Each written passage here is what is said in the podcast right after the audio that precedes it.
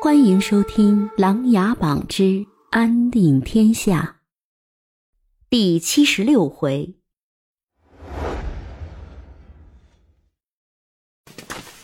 几人走了一会儿，被琅琊山里的秀丽景色所吸引。刚才的不悦早已云消雾散，有说有笑的来到了水潭。哎，你们几个不要过来，我家小姐在潭里呢。一个丫鬟模样的女子站在潭边，大声的喊道：“萧庭生停住了脚步，看了看女子，问道：‘谁家的小姐啊？也是被阁主惩罚到此摸五彩石的吗？’丫鬟没有好气的说道：‘你管我们是谁家的小姐？你们不要过来。’我们也要下潭摸五彩石，完成不了还会被阁主惩罚的。”陆源大声回答道。丫鬟没有再理会他们。而是转过头去，仔细的看着潭里。林梦笑着说道：“ 不用理会他，我带你们过去。”几人跟着令梦来到了潭边。那位丫鬟见是令梦带着过来，就没有再说什么，只是有点焦急的看着潭里。哈哈哈，这下去多久了？怎么还没上来啊？是不是上不来了呀？林深打趣的说道：“你胡说。”我家小姐武功高强，这点不算什么。丫鬟辩驳道。这时候潭里不断开始冒泡，紧接着一个女子从潭里腾水而出，空中一个翻滚，稳稳地落在地上。小姐摸到了吗？丫鬟急切地问道。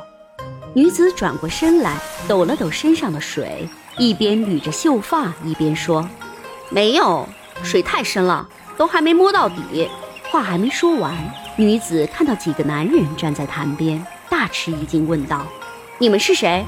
严小姐别怕，他们和你们一样，都是来琅琊阁学艺的。厉梦连忙解释道。萧庭生定睛一看，这不是那个抢石榴的人吗？刚要开口说话，就被那位严小姐抢先了过去。呀，这不是这不是抢我石榴的人吗？怎么追我追到这里来了？飞流一听，挥着拳头又想打过去，萧庭生连忙拉住飞流的手，说道：“飞流哥哥，别动手，好男不跟女斗，我们去摸五彩石，不与他计较。”哟，就你们，能摸得起来吗？严小姐嘲笑道：“严姑娘，你就少说几句吧，以后天天都要见面的，阁主不希望你们这样。”厉梦急忙在中间当着和事佬，哼，我严玉仙谁想天天和他们见面啊？要不是我父亲严玉金这个老家伙强迫的把我给揪了过来，我才不想来呢。他倒好，又跑去云南追他的公姑娘去了。严玉仙生气的抱怨道。琅琊阁的钟声突然响起，响了几声？厉梦紧张的问道。好像是九声。萧庭生连忙说道：“不好，出事了！”厉梦赶紧向琅琊阁飞奔而去。王爷，我们也去吗？还是继续在这里摸石头呢？陆源疑惑的问道。“赶紧回去看看，琅琊阁很多年没有响起九声钟了，定是出大事了。”说完，萧庭生也飞奔而去。陆源和林深二话不说，也紧跟着飞奔而去。严玉仙有点不知所措，一脸的迷惑。小姐，我们去不去啊？丫鬟青凤急忙问道。走，我们也去看看。严玉仙稍微缓过神来，朝着琅琊阁飞奔而去。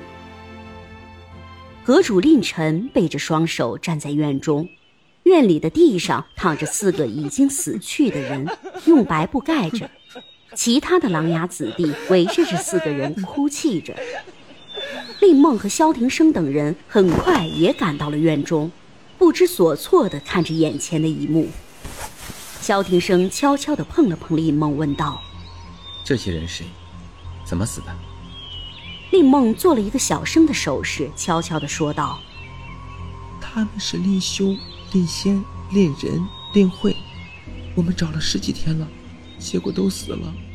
至于怎么死的，我也不清楚。”令臣走到一具尸体旁边，用扇子掀起白布的一角，定睛看了看，然后捂住鼻子，脸上的眉头紧锁，又挨着看了另外三具尸体，长长的叹了口气，抬头望着天空，硬生生的把眼泪又给挤了回去。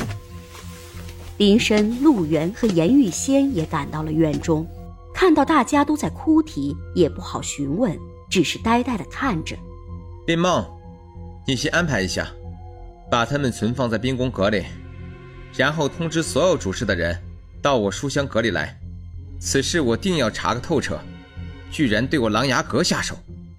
令臣突然开口，令梦赶紧叫人抬着这些尸体走向冰宫阁。其他人也赶紧跟了过去。萧庭生和林深、陆源、严玉仙还呆呆地站在院中一动不动。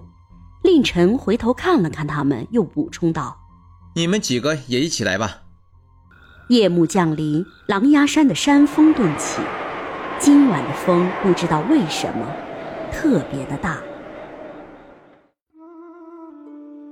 本集故事播讲完毕。欢迎订阅与分享。